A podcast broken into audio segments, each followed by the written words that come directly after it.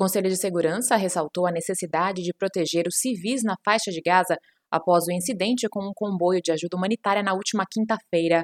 Os membros emitiram uma declaração neste sábado expressando sua profunda preocupação com os relatos de que mais de 100 pessoas perderam a vida e várias centenas ficaram feridas, incluindo ferimentos à bala, durante o incidente envolvendo forças israelenses em uma multidão em torno de um comboio de assistência humanitária a sudoeste da cidade de Gaza. Os membros do Conselho de Segurança observam que uma investigação israelense está em andamento.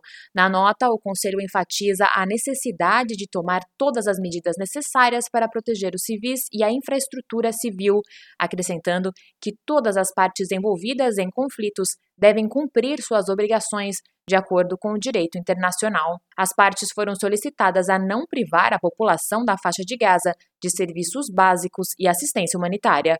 O Conselho expressou grande preocupação com o fato de que os mais de 2 milhões de pessoas no enclave poderiam enfrentar níveis alarmantes de insegurança alimentar aguda. Os membros reiteraram sua exigência para que as partes permitam, facilitem e possibilitem a entrega de ajuda imediata, rápida, segura, contínua e desimpedida em escala para a população civil palestina em toda a faixa de Gaza.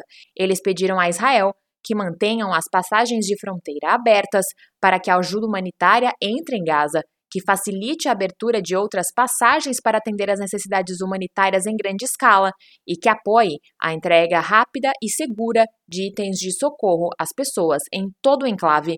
Da ONU News, em Nova York, Mayra Lopes.